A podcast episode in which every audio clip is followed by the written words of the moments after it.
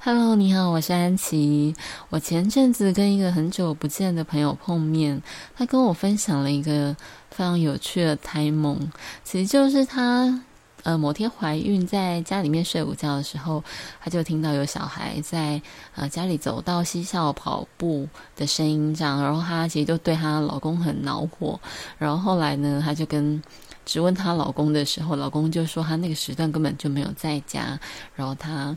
其实就家里面只有我朋友一个人这样，然后后来呢，我朋友的小孩就长大，然后有一天他就在，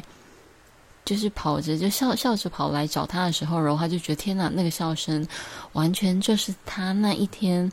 在那个午睡时听到的那个就是笑声这样子，然后他就这觉得这一切真是太不可思议了，因为别人的胎梦可能都是可能梦到一个什么。嗯，金鱼还是，总之是有的没有的一些象征性的东西，但他没想到他会就是梦到就就他小孩的就嬉笑声这样。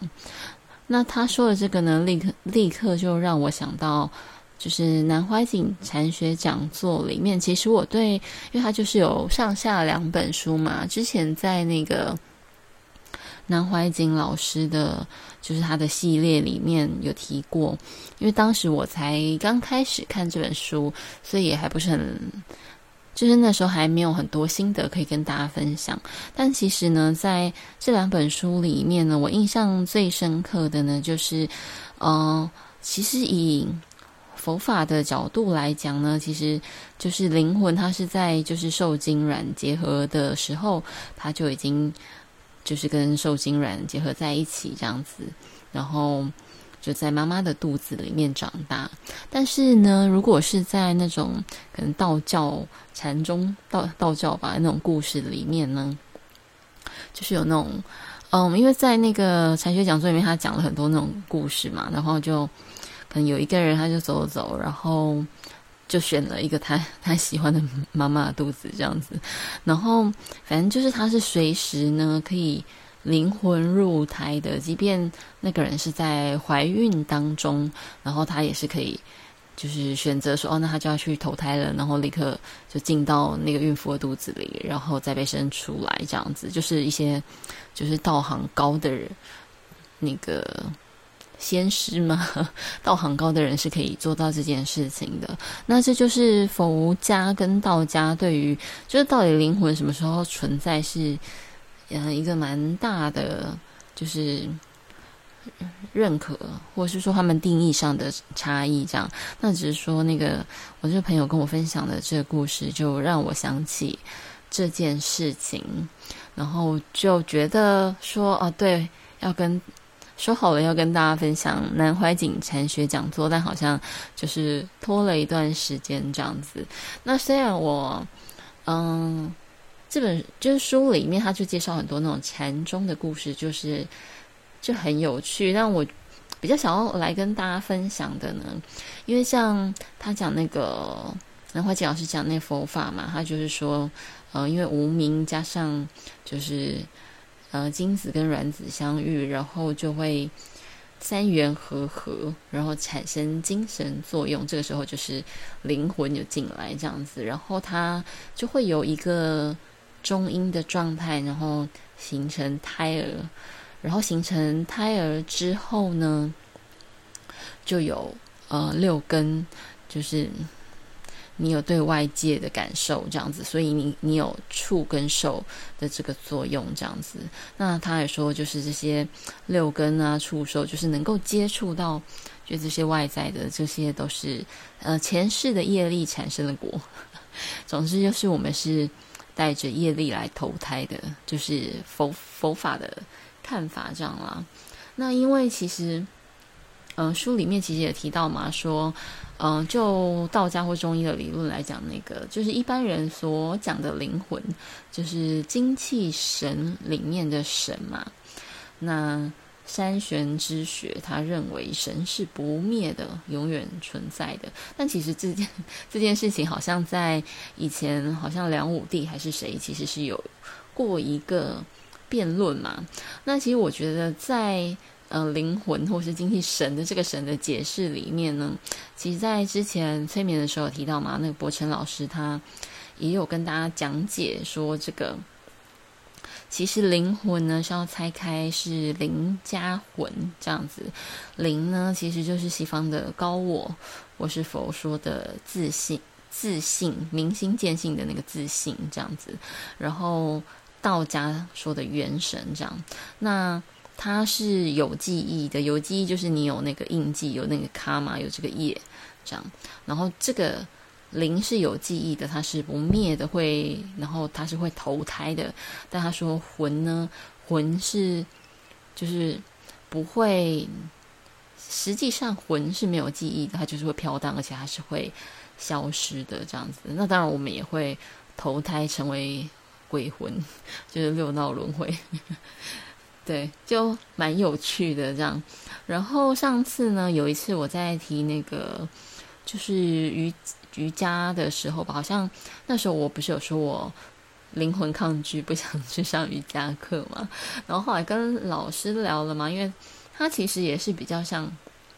像我刚才讲的那个灵，它是有记忆的嘛？那，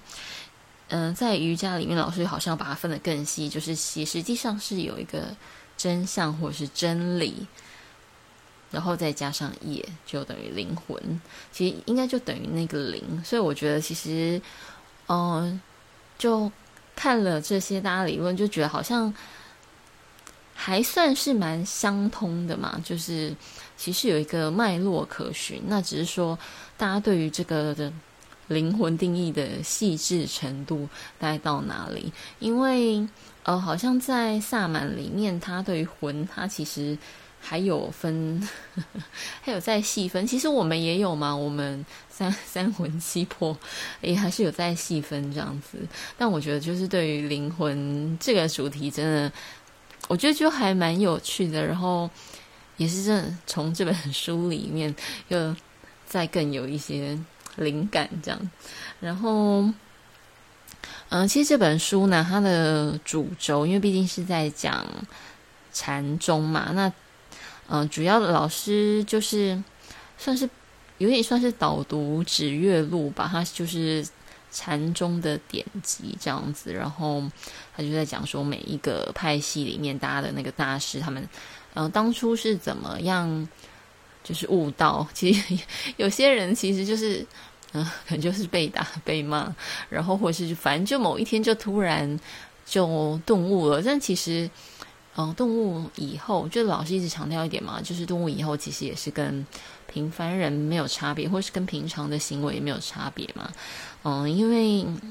其实那也就是当下那一刻的一个想法，然后你想通了，或是一个状态这样。然后除了指月录以外，它里面其实也提到蛮多那个佛学经典的，像是呃《楞伽经》。好，这个呢，嗯，其实我也不是很懂，但反正老师就会在里面讲，因为这本它就是这个《楞伽经》呢，好像是。